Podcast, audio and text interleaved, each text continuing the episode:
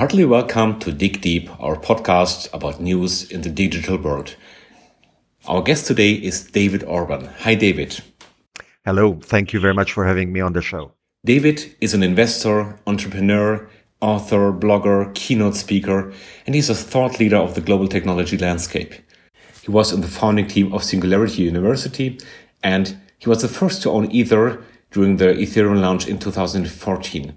So I'm pretty excited to talk to you, David, about your experiences, how to deal with these new technologies and disruptions. David, my first question is what are you doing at the moment? What is in your focus? I am uh, uh, part of the group that uh, 10 years ago designed the Singularity University uh, in uh, California at the NASA Research Park uh, with funding from Google and other investors. I'm an advisor, an investor, and a member of the faculty there. And uh, a few years later, I started uh, a series of uh, initiatives around my ideas of how exponential technology is going to lead towards decentralization. These are uh, part of uh, the Network Society, uh, Network Society Research, which is a think tank, and Network Society Ventures, which is a seed stage uh, investment uh, company, and Network Society Lab, which is an advisory group uh, uh in venture development. So I am an investor uh, and uh, a speaker at conferences, an author of books all around the intersection of exponential technologies and decentralization. Singularity University is something that is quite famous, and the word singularity is, is looking for something that is quite different from the world I come from. So, my customers, they have questions, and I shall answer them. What is driving you is what is the question that I should be asking? So, you're looking for questions. Why is that? Um, I believe that uh, the power of human creativity and human ingenuity is boundless. Uh, obviously, past performance is no guarantee for future performance, but it is definitely the case that uh, for the past million years, to give a round number, um, at a degree unparalleled by any other species, we have been able to address uh, and overcome uh, the challenges that uh, that we have seen. Uh, now, the way that we do that is because we are able to model in our minds these challenges and we are able to map the boundaries of the challenges and then push out from those boundaries into the unknown. And the tools that we have in order to do that are our narratives, are our mythologies, are our uh, ways of, of querying the universe. That is why I believe that the ability of asking smart questions is a fundamental human ability. And that is why I adopted this what is the question that I should be asking as my personal motto. So, what are the questions we should ask at the moment? Each of us uh, goes uh, through a trajectory uh, in, in, in our personal lives uh, as uh, we we grow up and, and, and, learn about the world and then uh, see what what we can do what what should we do professionally personally in our communities in the society at large. And uh, really, I think one of the most important um, questions that, that that people can ask themselves is am I free to pursue uh, the trajectory that I think can most benefit myself, my family, my community, and my society? And if I am not free to do that, what can I do in order to increase the degrees of freedom of my choices? And then, as a consequence of that, is about the choices themselves to, the, to be uh, self reflective and to be self aware. Are these choices leading to desirable outcomes, or are these choosing, choices diminishing the quality uh, of, of my life and the opportunities of myself, my family, my community, and my society. And if uh, people are uh, able to ask themselves these questions and start designing answers around uh, these questions, then a lot of the consequences are, are quite natural. A lot of frustration from um, various um, nations and societies and continents and, and both uh, technological and political Uh, uh, areas comes from a certain degree of inability of, of, of asking these questions. Mm-hmm. Now, you, you meet a lot of people in these different formats. There's Singularity University in the States, but there are also local formats. I believe that a lot of people are are knowing somehow about these topics you're talking about, are knowing about that degrees of freedom that are perhaps missing. Now they come from a setup where a lot of restrictions are all available and seem to be very unchangeable. And they come to these formats. What is happening there? If people open up their mind and, and people have a new way of looking on, on their lives, on their questions. So what is the most striking thing when they come from corporate to, to these places? hundreds or thousands of years ago, um, it was relatively convenient from the point of view of the intellectual life of a, an average person because the religion told you what to believe in, the king told you uh, what to obey, and statistically speaking, you were a farmer and your father did something that you repeated for your own life, and then you taught your child to do the same in, in his or her life. And change was slow enough or rare enough that uh, the structure of your life would very seldom be questioned. The difference today is that technology driven change uh, is not only visible from one generation to another, which, for example, in the uh, 150 years ago or so led to universal education because society realized that it wasn't enough to transmit knowledge across generations as it used to be the case uh, for thousands of years we needed to increase the pace of knowledge transmission because change was accumulating very fast. Today, uh, 10 or 20 years ago, maybe 30 years ago, we realized that wasn't enough either. And in, in many companies, um, um, starting uh, maybe with top and middle management, but then involving everybody, uh, training and and uh, uh, updating skills and, and knowledge for everybody in a given business became essential because we realized that change was fast enough to need that. You couldn't start to work and then pretend that what knowledge you acquired before starting to work was enough uh, to, to last until you retired. So today, uh, things are even faster. And an increasing proportion of the time for everybody should be actually dedicated to uh, upgrading our skills. But since everybody's in this situation, we cannot and should not trust authority telling us exactly what we should do, we should experiment very, very openly at every level of, uh, uh, of an enterprise. And the ability of admitting that the outcome of this experiment could be positive or negative, but you will learn regardless is very difficult because in a traditional hierarchical organization, um, the people on the top should always know the answers. And, uh, and today that is often not true.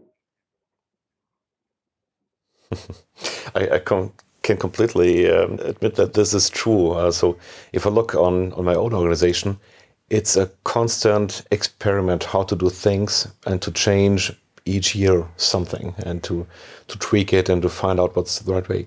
But organizations, you see, uh, at the at the beginning they are an answer to a concrete question. You have a customer, you have a process, you need to organize somehow. And then it, it gets self fulfilling, self sustaining. So it creates also not only power, but also security, stability for people.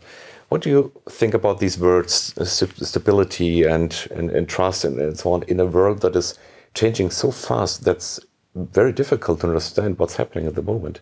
So, will we have these things where we can trust on, we can stick to? systems evolve, but evolution evolves itself.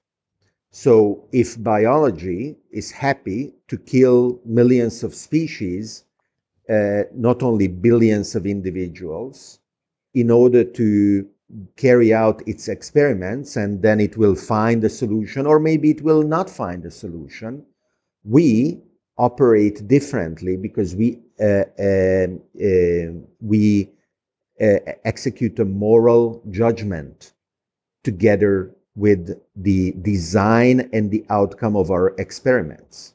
That is why we have uh, bioethical committees at pharmaceutical com- uh, companies that uh, have a godlike viewpoint on what can or cannot be done, what should or shouldn't be done in terms of experiments. So um, that is, I think, very important because the lack of stability and security that today's world is characterized by is a very natural consequence of things. And, and one could say, oh, well, it is natural, so I will just accept it. But uh, uh, human suffering is real.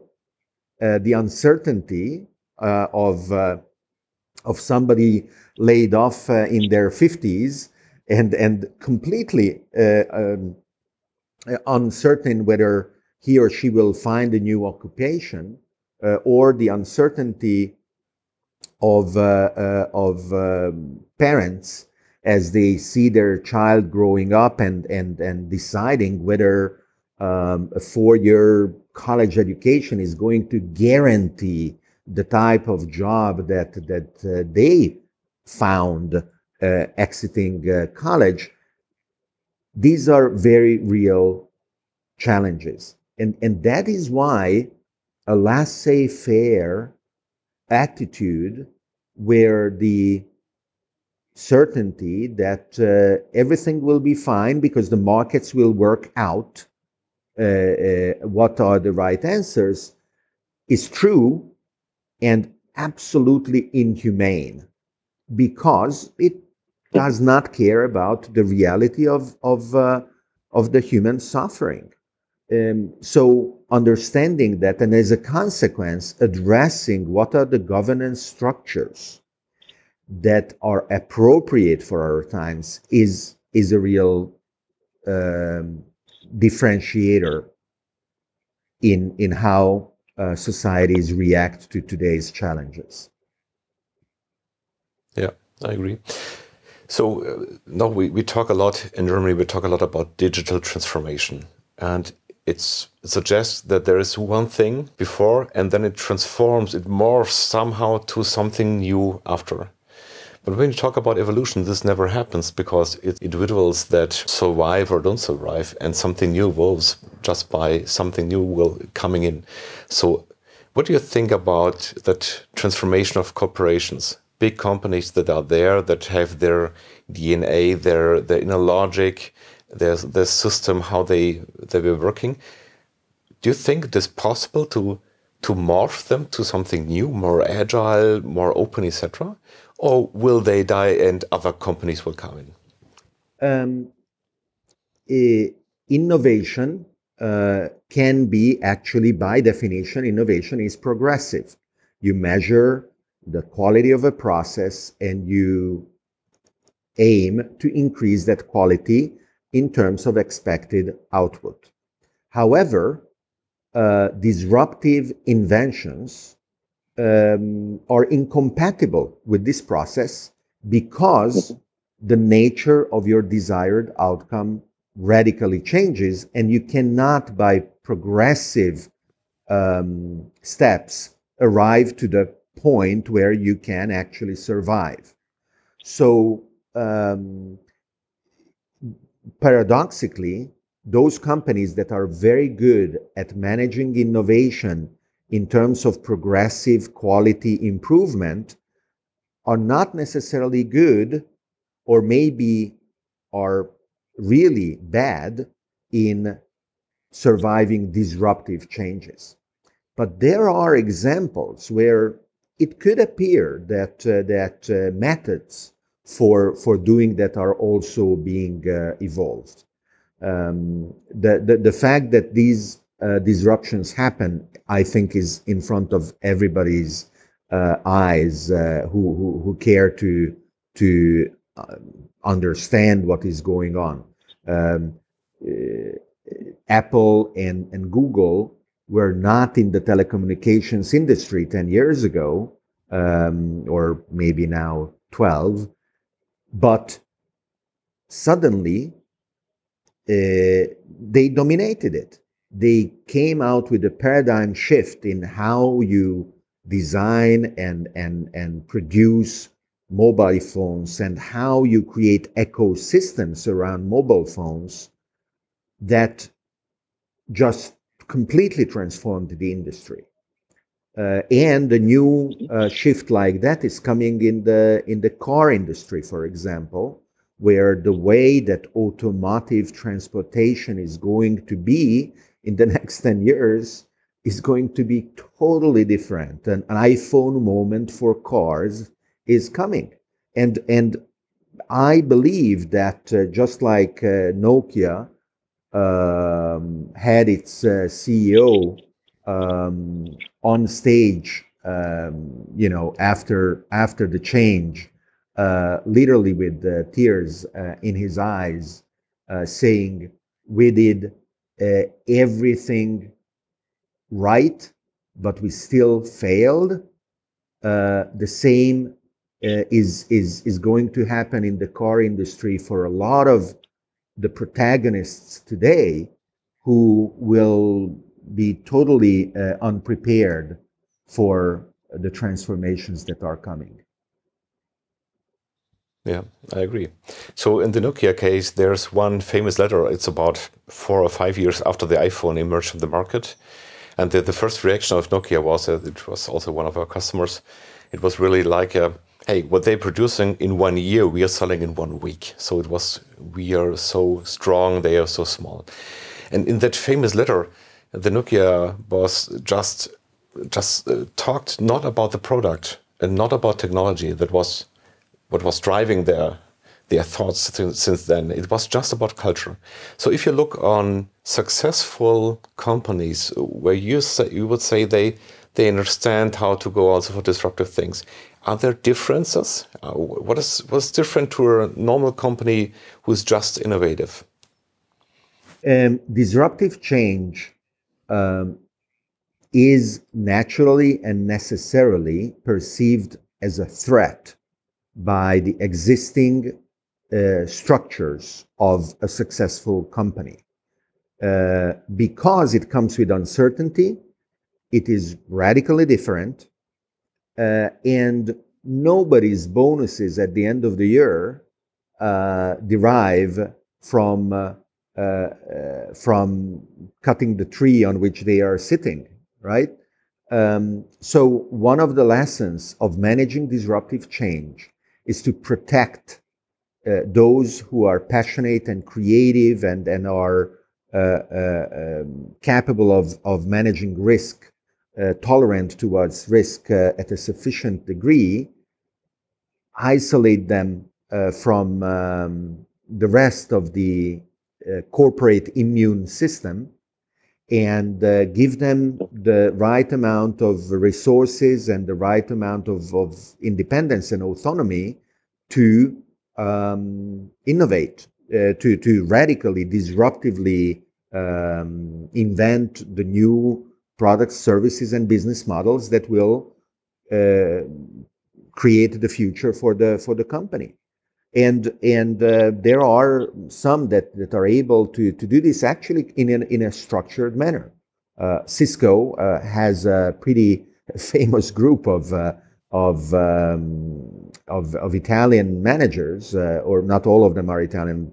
The, the, I think three out of four that uh, have this system down very precisely to the point where they left Cisco with an agreement to create a new product line, and Cisco would buy back if they achieved a given uh, result within a given amount of time. And they did this four times over.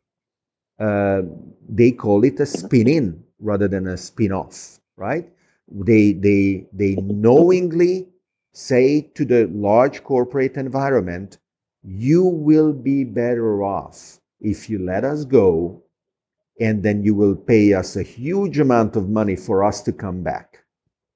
And I don't remember the exact number, but they are at something like um, $2 billion uh, of transactions across these four instances of, uh, of uh.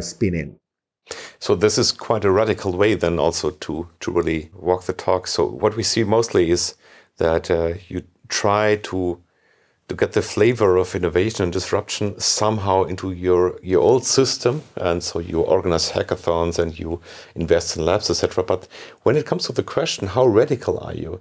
How strong is your belief in that? Uh, how innovation could transform you? Then you start to to go back and uh, you, you stick to your existing systems. You don't want to hurt your running business, etc. So that's very interesting.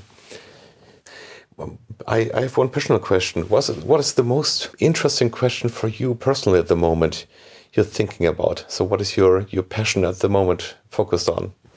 Um, as I look at the innovations and technologies uh, that uh, we are seeing um, definitely artificial intelligence uh, uh, is uh, over delivering even when an expert uh, is looking at uh, the results of uh, machine learning and and deep learning, surprising everybody. So definitely that is an area where um, every business should start asking themselves how to adopt uh, AI approaches and, and what is required in terms of hardware, algorithms, and data uh, in their own business in order to be able to, to uh, ride the wave of, of AI disruption. And the, and the second uh, area that uh, is both technological but also organizational is, is that of blockchain. Uh, the incredible invention of blockchain is how to derive a consensus around truth without imposing trust. Basically, everybody in the world today can say, Oh, yeah, I agree. That's true. I still hate you. I still not trust you. But whatever we are looking at, whether it is a passport, whether it is uh, um, the data from a production line, whether it is the forecast uh, of uh, some supply chain, uh, whether it is uh, anything else uh, in, our, in our business, can be now derived much more efficiently than before. And the consequences of that are going to ripple through uh, business models very rapidly, radically opening up businesses that have been able to shield behind this knowledge they had that uh, shared consensus could only derived by imposing trust through a hierarchy of authority. And explosive new value creation is going to be generated through uh, uh, the alternative that is now possible. That is why uh, thinking about how to adopt a blockchain based business model is going to be an incredibly important existential challenge for, for every business. With Network Society, we are launching a, a, business model like this. And as a consequence, uh, uh, we are designing the, the Network Society token that will be the fuel of the engine of this radically open and, and decentralized business model. And um, I invite uh, all of your listeners uh, to similarly uh, think about what it can be for, for their uh, activities. We see that a lot of people, a lot of corporates start to understand how the technology works, like AI or also blockchain. What would be your advice to find better questions? Because what we experience is at the moment that they all stick to their known business models. They stick to their rules. They stick to their organizational setup. What's a, a good recipe to to open up your mind and and asking better questions that are bigger than your today's scope well um, um, what is what is incredibly empowering about uh, these technologies is that the barrier to entry is is zero. Um, literally, um, you can go on your browser and uh, uh, go to uh, google.ai slash learn and and start learning about how to apply artificial intelligence in your business.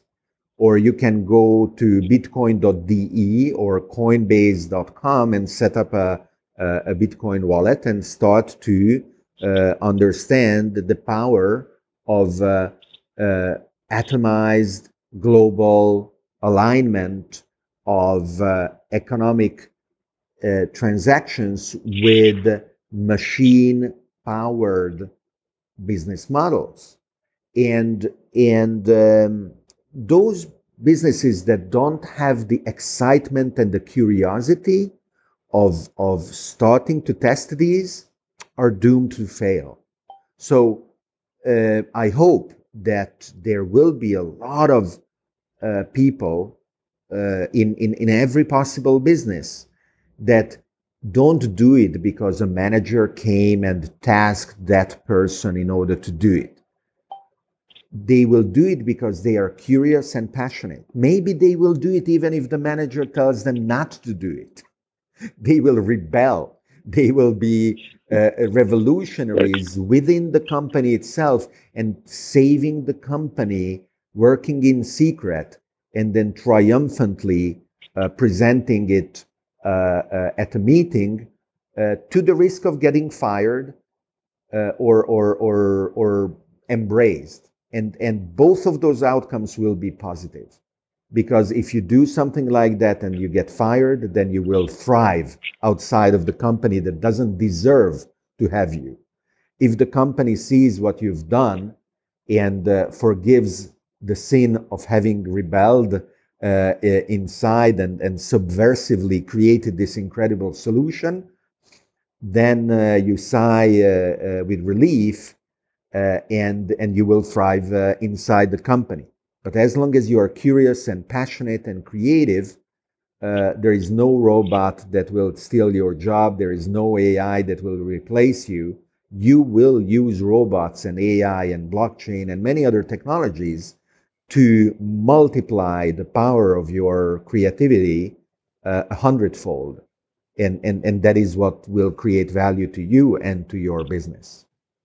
David, uh, I'm absolutely sure that this so inspiring talk of you will help people to be curious and to move on and to open up their mind. Thank you so much for your inspiring talk, and I'm happy that we have been talking to each other. It was really great listening to you. As always, you will find all the details and David Orban's website and all the links you have spoken about also on the digdeep.de website. And hopefully, we'll hear much more from you, David. Thanks again.